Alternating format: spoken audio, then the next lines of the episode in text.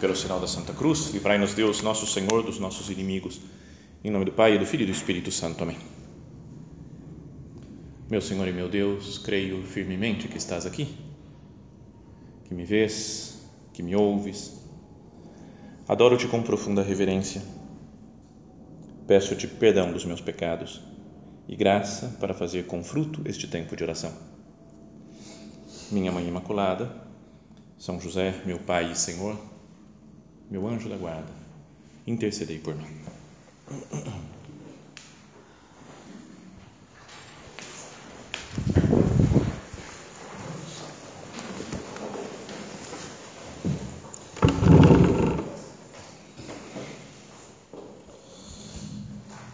Vamos meditar agora em um tema muito presente no cristianismo, né, no segmento de Cristo, mas que é difícil né, de de entender, de compreender para todos nós, que é o tema da cruz, do sofrimento.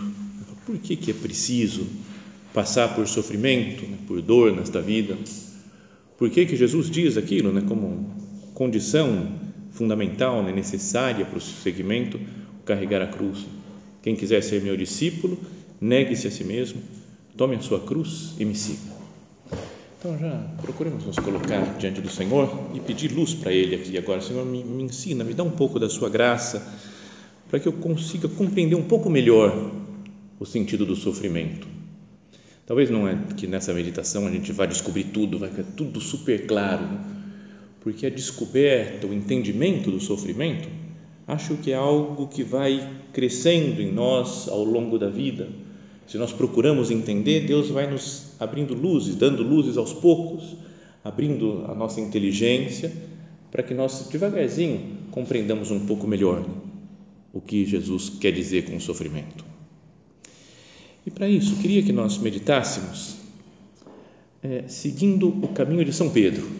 Né? Pensa em São Pedro também, que viveu todo o sofrimento da cruz junto com Cristo, até teve aquele momento de negar Cristo né, diante da cruz, porque era algo escandaloso para ele o sofrimento de nosso Senhor, que não quadrava muito bem com as suas ideias, sua ideia de Deus, mas que depois morreu ele mesmo, né, morreu crucificado, segundo a tradição, né, de cabeça para baixo. Procuremos entrar na pele dele né, e ver aos poucos como que Jesus foi formando Pedro nessa escola da cruz. Como que ele foi ensinando São Pedro? Então, se nós pegamos o Evangelho, mais ou menos da metade do Evangelho tem um acontecimento né, central na vida do relacionamento entre Jesus e os discípulos, que é quando ele está naqueles povoados de Cesareia de Filipe e pergunta: Quem dizem os homens que eu sou? E eles dizem, dão algumas respostas. Alguns dizem que é João Batista, outros Elias, outros um dos outros profetas que ressuscitou. E vós, quem dizeis que eu sou? Então, São Pedro diz: Tu és o Cristo, o Filho de Deus vivo. E Jesus o elogia de uma maneira grandiosa.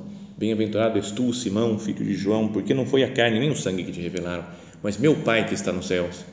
Por isso eu te digo que tu és Pedro, e sobre esta pedra edificarei a minha igreja, e as portas do inferno não prevalecerão contra ela né, tudo que ligares na terra será ligado na terra, né, dá um poder para Pedro de, de governar toda a igreja. E o elogia né? não foi a carne nem o sangue que te revelaram mas meu pai que está nos céus. Então São Pedro se sente claramente né, e foi assim aprovado por Jesus em público. E Jesus o elogia em público. Então ele deve ter se sentido né, falou, bom então agora eu tenho que tomar conta da igreja. Jesus me constituiu assim, né, como fundamento, né, a pedra da igreja, eu tenho que começar a cuidar das coisas da igreja, dos outros apóstolos. Começou a falar mais em nome dos apóstolos. E logo a seguir, Jesus diz, né, em seguida começou a ensiná-los dizendo que o Filho do homem devia sofrer muito, ser rejeitado pelos anciãos, pelos sumos sacerdotes e doutores da lei, devia ser morto e ressuscitar depois de três dias. Então, olha só a diferença. Primeiro, ele estava feliz, elogiando os discípulos, estava contente, todo mundo. De repente, Jesus muda o tema e começa a falar: Mas esse Jesus, esse Cristo que vocês estão vendo que eu sou, vai ter que passar por sofrimento. É algo misterioso, meu. Por que, que tem que passar por sofrimento? Jesus para nos salvar. Então São Pedro, querendo exercer já a sua, seu, sua atitude de papa, primeiro papa da igreja, vai lá e repreende Jesus. Começa a falar, como nós falaríamos, mas Jesus não fala dessas coisas, não, a gente está do seu lado, não vai acontecer nada, fica tranquilo. Mas é como que o demônio querendo afastar Jesus da cruz, querendo afastar da salvação. Então, ouve aquelas palavras duríssimas de Nosso Senhor: Vai para longe de mim, Satanás, tu não pensas como Deus e sim como os homens. Então, imagina também, antes tinha sido uma glória pública, agora uma humilhação pública de São Pedro. Como que ele deve ter se sentido? Procuremos pensar nisso. Se nós estamos dentro do, né, na pele de São Pedro, se Jesus nos elogia, como que a gente ia se sentir? E se depois Jesus nos repreende fala, vai para longe de mim, Satanás, porque não pensas como Deus e sim como os homens. Tinha acabado de dizer o, o contrário, né, Jesus? Não foi a carne nem o sangue que te revelaram, mas meu Pai que está nos céus. O reconhecer Jesus era uma obra de Deus. E agora ele está deixando entrar raciocínios humanos e não quer que exista a cruz na vida de nosso Senhor. Mas será que São Pedro não devia ficar pensando, como assim? Pô, eu falei uma coisa boa para ele. Ele acabou de falar que é o Messias que é Jesus, o Salvador, o Cristo esperado, e agora ele fala que vai morrer. Não está batendo esse negócio, porque o Cristo é o Salvador, é o Messias que vem salvar, libertar o povo de Israel. Talvez com uma visão muito humana ainda, né, de guerrear contra os inimigos, de ser superior. Quem é esse Jesus? Que espécie de Messias é esse?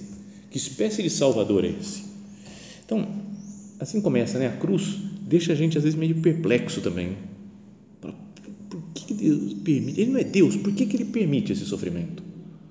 Não, não passa pela cabeça nossa isso? Depois, logo depois dessa cena, fala que Jesus subiu no alto de um monte, que a tradição depois diz que é o Monte Tabor, em Israel, e se transfigurou diante deles. Ele ficou brilhante, maravilhoso, assim como se estivesse no céu, outra vez um momento de glória. Mas dentro desse momento de glória, ele conversa sobre a cruz com Moisés e Elias. Não é? Fala que ele, é, eles estavam conversando, a tradução mais exata, que eles conversavam sobre o êxodo de Jesus que ia acontecer em Jerusalém. O êxodo, saída né, do, do mundo, pela morte, depois pela ressurreição, subir ao céu. Então, nós também, né, na nossa oração, como estava nesse ambiente de oração do alto do, do Monte Tabor, que no nosso momento de oração nós saibamos falar com Jesus também do sentido da cruz. É importante, para entender a cruz, é importante fazer oração sobre ela. Jesus, nesse momento de oração, porque estava no alto de um monte, até o alto da montanha, na Bíblia, é sempre visto como um lugar de oração, eles estavam conversando sobre o êxodo de Jesus então, o Êxodo é o livro lá que fala da libertação do povo do, do Egito. Estava escravizado e saiu do Egito. Então, também a morte de Cristo na cruz é, é uma libertação para nós. É uma liberdade de sair do pecado, do domínio do, de Satanás. Mas para isso é preciso que a gente também passe por um êxodo de sair dos nossos esquemas, de sair das nossas preferências pessoais. Senhor, eu estou disposto a sofrer um êxodo de mim mesmo sair do meu mundo, dos meus esquemas, das minhas ideias. E isso daí, o sair das próprias ideias, dos próprios planos, dos esquemas pessoais, é um sofrimento, porque a gente tem que passar por uma mudança, uma transformação. E às vezes a gente não entende o porquê, como São Pedro às vezes não entendia muito bem o porquê. E no meio daquela cena da transfiguração, São Pedro está feliz, está né, contente e resolve ter uma ideia que não tem nada a ver Senhor, que bom estarmos aqui. Se queres, faremos três tendas. Né? Eu vou fazer três tendas, uma para ti, outra para Moisés, outra para Elias. E São Lucas fala, ele não sabia o que dizia. E a gente também fala coisa que tem nada a ver. Né? Cada ideia tonta que eu tenho às vezes, né? Quantas vezes nós não sabemos o que nós dizemos?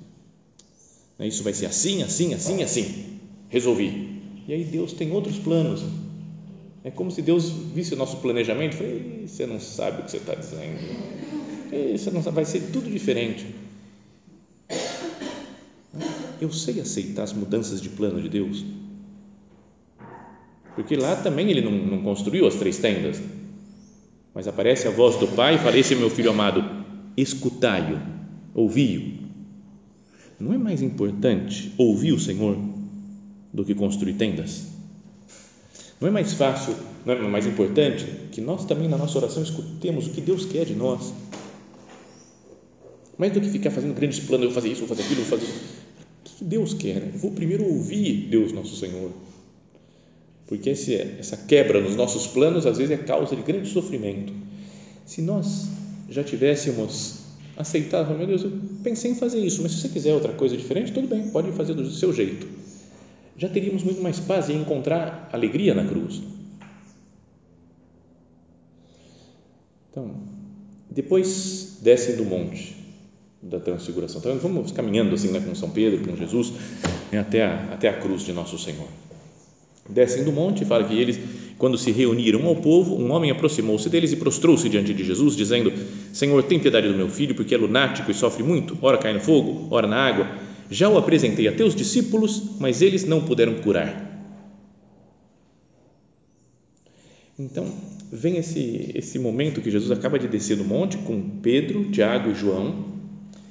E quando chega lá, aparece um menino que estava doente, possuído talvez por um demônio, e o pai fala assim: Eu estou tentando, estou sofrendo muito, Jesus, resolve o problema. Falei para os teus discípulos e eles não, não, não conseguiram curar. Imagina se nós somos São Pedro não ia falar assim, falar, ha, ha, ha, tá vendo? É só nós três sair de perto, Pedro, Tiago e João, os caras não conseguem fazer nada. É? Antes a gente tinha, a gente já tinha expulsado o demônio outras vezes, mas agora, tá?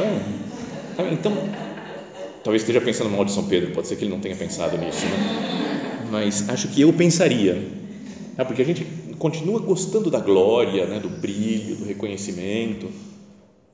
Se eu tivesse aqui, então, aí sim, e Jesus respondeu: Raça incrédula e perversa, até quando estarei convosco? Até quando hei de aturar-vos? Duras essas palavras de Jesus. Né? Mas São Pedro pode falar: é verdade, esses daí são incrédulos, mesmo, raça de sem fé, né? perversa. Não se incluindo na coisa. Porque, não, eu tô, tô com Cristo, né? eu estou junto com Ele, caminhando com Ele. Depois, no capítulo seguinte, no Evangelho de São Mateus, fala que logo que eles chegaram a Cafarnaum, aqueles que cobravam o imposto da didracma, o imposto do templo né, que tinha que pagar, aproximaram-se de Pedro e lhe perguntaram: Teu mestre não paga de dracma? Paga sim, respondeu Pedro. Mas quando chegaram a casa, Jesus disse-lhe: Que te parece, Simão? Os reis da terra de quem recebem os tributos ou os impostos? De seus filhos ou dos estrangeiros? Pedro respondeu: Dos estrangeiros. Jesus replicou: Os filhos, então, estão isentos.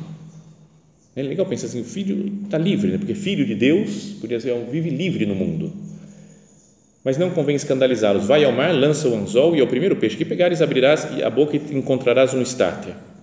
É uma moeda que valia por duas de dracmas. Toma-o e dá por ti e por mim. Parece que não tem muito a ver né, com cruz isso, mas é só como se Jesus falasse assim, ó, uma moeda só para nós dois. Como se dizendo, Pedro, nós estamos juntos sempre. Me acompanhe em tudo entra no meu modo de raciocinar. Vamos, vamos pensar junto nisso.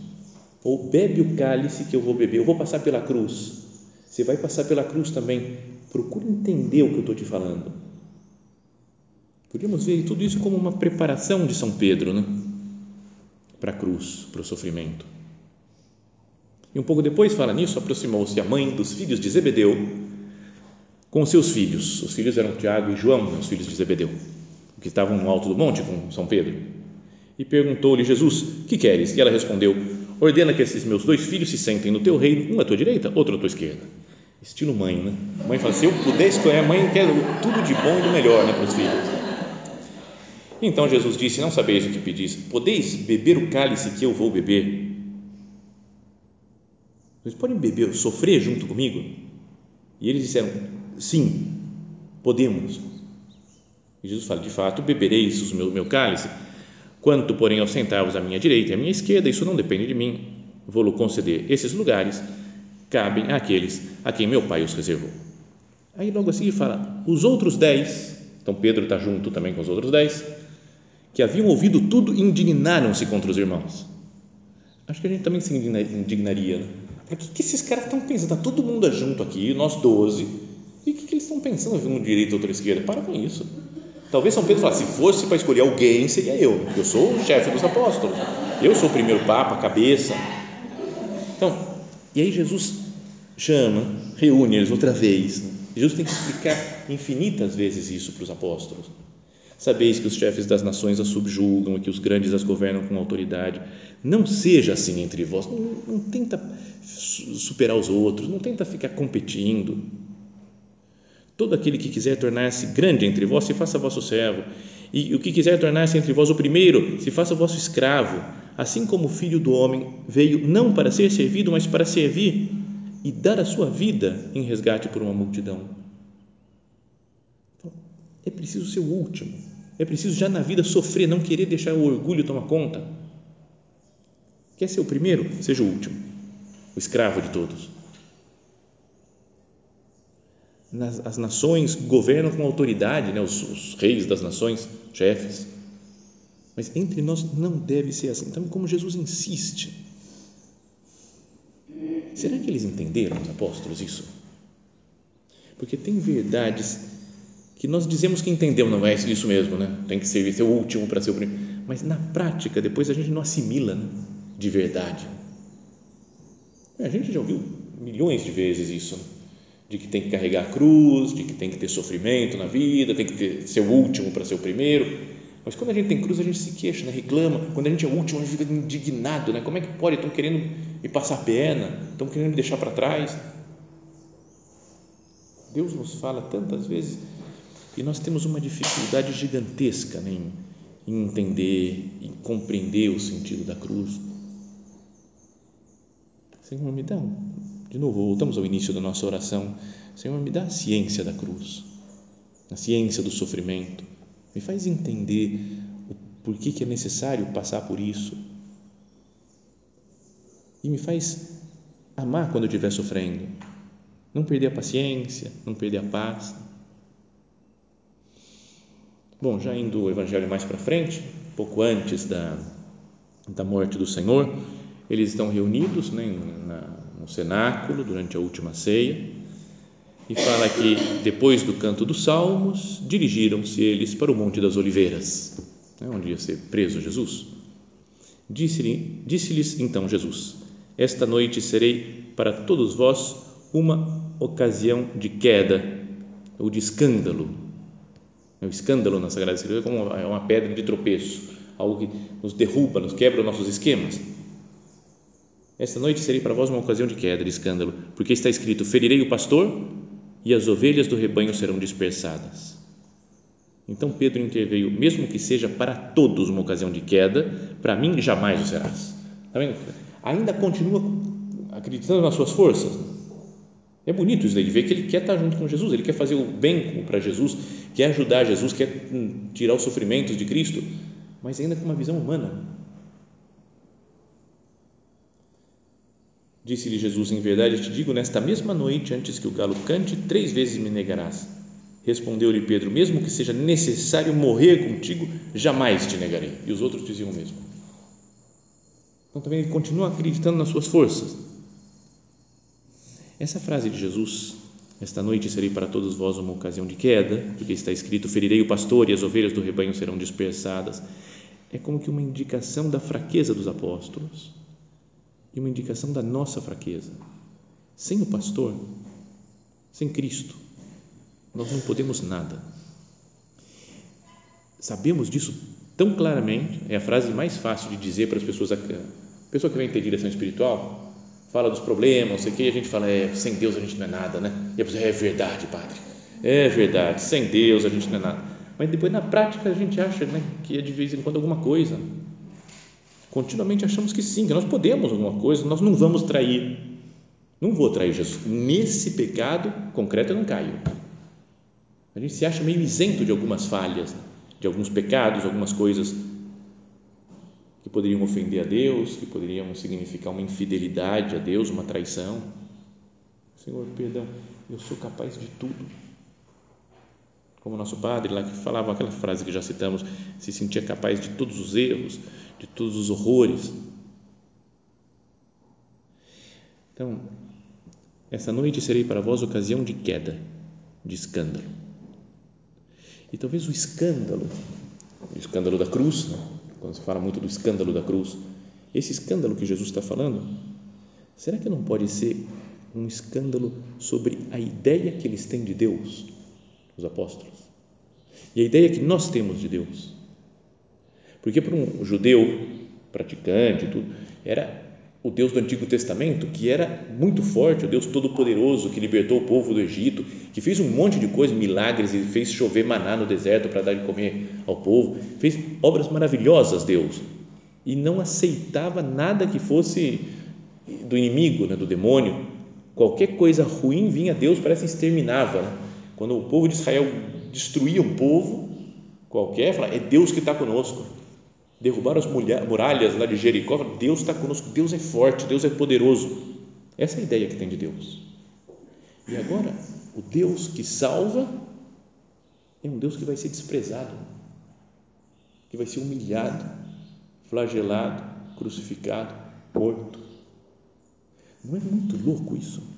Meu Deus, como é que pode ser Deus e se deixar aniquilar desse jeito?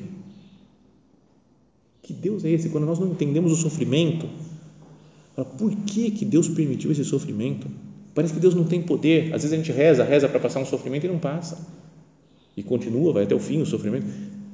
Por que, que Deus atua assim?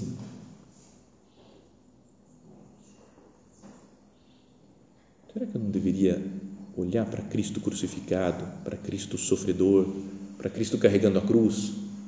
Para tentar entender aos poucos o sofrimento, falar, Ele é Deus, Ele está salvando a humanidade inteira, ou seja, fazendo a coisa mais maravilhosa da, da história, salvando o mundo todo, mas salva assim, perdendo, sofrendo, não sendo vitorioso, parece. Depois vai vencer depois da morte, mas na, na ressurreição, mas agora teve que morrer.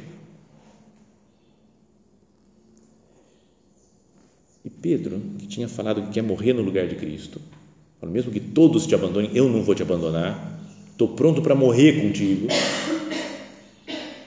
Ele pensa num, talvez num, um, morrer no lugar de Cristo, mas guerreando contra os inimigos. Não vou me entregar, eu vou dar minha vida para defender Jesus. Como os macabeus, sabe o livro dos macabeus? Só tem briga, guerra e não sei o que. O pessoal foi o templo foi profanado, o pessoal fala não, não pode e quer destruir os inimigos. É uma guerra contínua para a defesa da fé e acaba brigando com, com os outros, matando, morrendo. Então, talvez Pedro queira isso, mas não entende esse Deus fraco. Depois, Jesus chama eles para o Horto das Oliveiras, fala para vir só Pedro, Tiago e João, os mesmos que estiveram no Monte da Transfiguração. E aí ele fala, ele fala para, para, para esses três: fala, ficai aqui vigiai comigo, minha alma está numa tristeza mortal pensa o que, que é Deus falando isso. Eles sabiam que era o Salvador. E fala: fica aqui comigo. Quase como eu estou com medo de sofrer. É muito difícil isso para mim. Estou numa angústia mortal, numa tristeza que, que não acaba mais. E depois vem Jesus rezando, suando sangue. Tem que vir um anjo do céu para confortar Jesus. Imagina Pedro olhando, falando: que Messias é esse? Não é? Quase meio para ficar revoltado, quase fala, Jesus reage, faz alguma coisa, conta com a gente, nós somos 12 aqui do teu lado, vamos brigar com esses caras, não vamos deixar o pessoal prender você não. Será que não passa umas dúvidas assim pela cabeça de São Pedro? Não passa pela nossa? Quando a gente fala, não pode sofrer, tá, vamos, vamos enfrentar as dificuldades. A igreja estão perseguindo a igreja, então vamos brigar, vamos bater em todo mundo. Não vamos deixar. Não é misterioso isso? Por que Deus permite o sofrimento? Então, numa última tentativa, ainda no Horto das Oliveiras, quando chegam Judas com aqueles soldados para prender Jesus, última tentativa de Pedro de morrer como herói. Tira a espada e corta a orelha de um dos, dos soldados que estava lá, dos soldados do sumo sacerdote. Para começar a briga, fala: estou aqui para defender Jesus. Sabe, entre parênteses, essa, esse negócio eu sempre achei São Pedro meio um espadachim, né? Porque não é, como é que corta à noite só a orelha do cara sem machucar, sem cortar a cabeça? Né? Cortar a cabeça é mais fácil, né? E ainda mais fala que foi, São João fala que foi a orelha direita. Se ele fosse destro, É difícil, você está com a mão direita aqui para cortar a outra orelha, você tem que fazer um movimento meio diferente assim para cortar a orelha do, do caboclo lá, do caboclo, do, do, do soldado. É? Só se ele fosse canhoto, talvez fosse mais fácil. Então eu fiquei pensando nisso, como é que pode?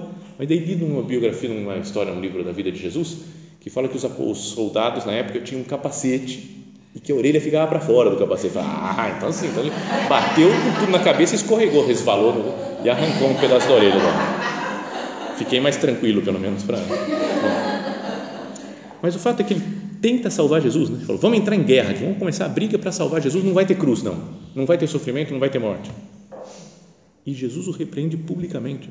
Cura a orelha que ele tinha acabado de, de cortar do, do servo, lá do, do servo do sacerdote e fala: guarda a tua espada na bainha. Você não sabe se eu quiser, eu posso pedir ao Pai doze legiões de anjos e Ele manda para mim para me salvar. Então São Pedro fala: então pede, né? Podia pensar, se você pode pedir salvar, faz isso. Como assim, cara? Imagina como está o estado da alma de São Pedro pensando nesse, nesse Deus que eu, eu tinha dito para ele que ele era Deus, que ele é o, que é o Filho de Deus feito homem, que ele é o, o Salvador, o Messias. E ele fala que sim, que é isso mesmo, que foi o Pai que me revelou, mas agora ele se entrega, não está querendo vencer os inimigos. Como é que pode? É Deus que veio para salvar, mas está perdendo. Então ele não entende, ele não sabe quem, quem é Jesus, mas o que, que é isso? Quem é esse Jesus? Quem é esse? Que tipo de Messias é esse? Então, depois, na casa do sumo sacerdote, na fogueira, ele começa a negar Jesus. Mas, paradoxalmente, ele fala uma frase verdadeira. A gente fica nervoso com São Pedro. Como é que foi negar Cristo? Tinha falado que não ia negar. Mas quando ele fala, não conheço esse homem, pensa num sentido mais espiritual profundo. No fundo, eu estou perdido. Eu não sei quem é Jesus. Eu achei que ele fosse o Salvador, mas agora ele está se entregando sem reagir. Fala que o Pai pode mandar anjos, mas ele não pede esses anjos para se salvar. Quem, sabe aquela confusão mental? Fala, não estou entendendo mais nada. De vez em quando acontece isso na nossa vida. Que acontecem uns problemas, uns sofrimentos. Fala, será que é verdade tudo? Deus existe mesmo? Será que a igreja é de Deus? Será que a obra é de Deus? Sabe, nossa, pode dar uma super confusão mental diante do sofrimento, como estava sentindo São Pedro não conheço esse homem. E de fato ele não conhecia. Sabia que era Jesus, tinha convivido com ele, amava Jesus, mas no fundo eu não conheço, não estou entendendo nada do que ele está fazendo. Assim também está vendo como a alma de São Pedro vai sendo preparada para entender a cruz, mas até agora está uma, um conflito interno que não consigo, não consegue entender. Ao canto do galo, se lembra do que Jesus tinha falado e se converte caiu em si também. E é como se, ao escutar o galo cantando, ele fala: é Jesus que tem razão. Ele sabe tudo. Ele sabia o que ia acontecer. Ele me falou que antes que o galo cantasse eu ia ter negado três vezes. E eu neguei três vezes. E o galo cantou. Ele sabe tudo. Só ele me conhece perfeitamente. E fala São Lucas que nesse momento o Senhor devia estar passando de um lado para o outro, fixou o olhar em Pedro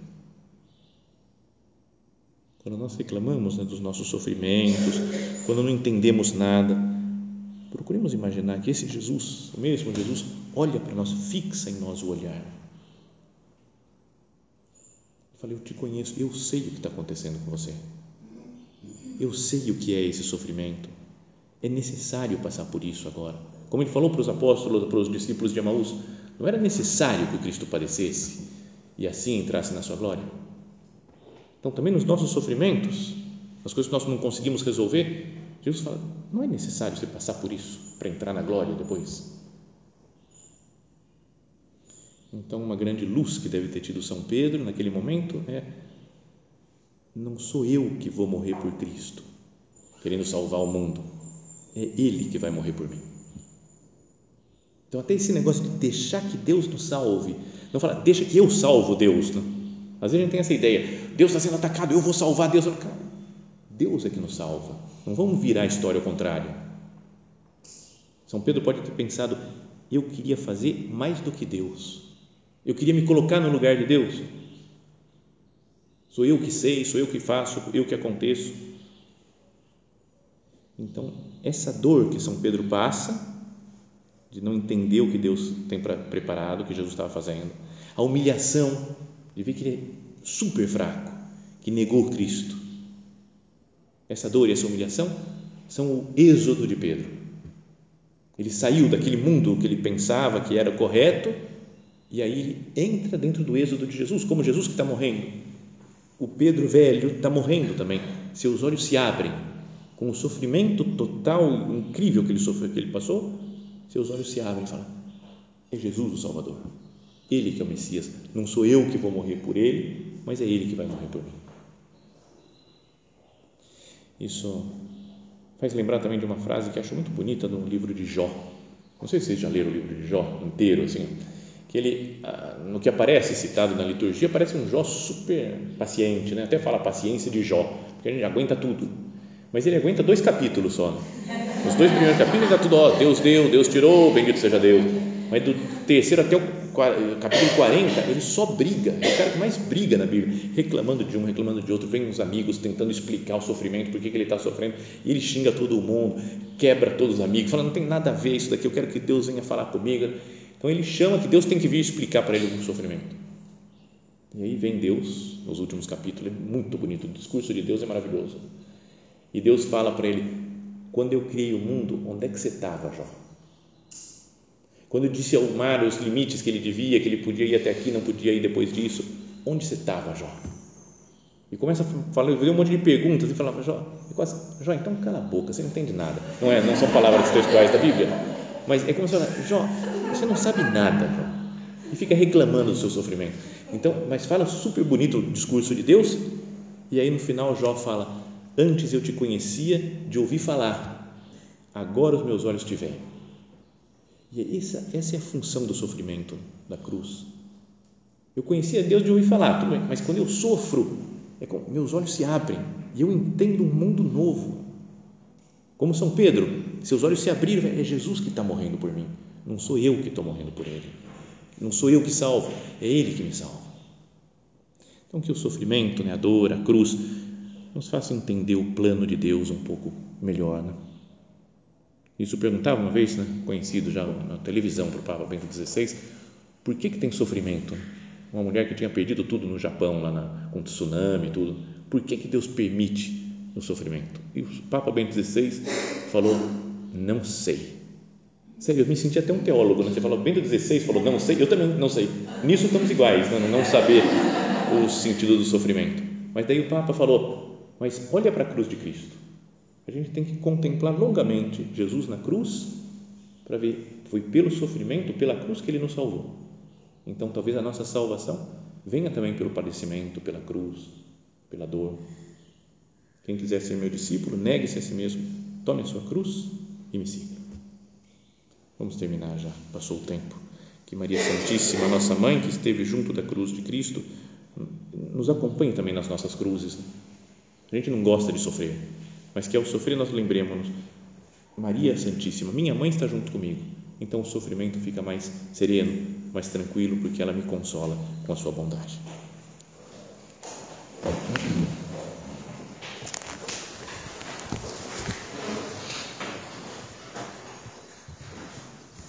Dou-te graças, meu Deus, pelos bons propósitos, afetos e inspirações que me comunicaste nesta meditação Peço-te ajuda para os pôr em prática. Minha Mãe Imaculada, São José, meu Pai e Senhor, meu anjo da guarda, intercedei por mim.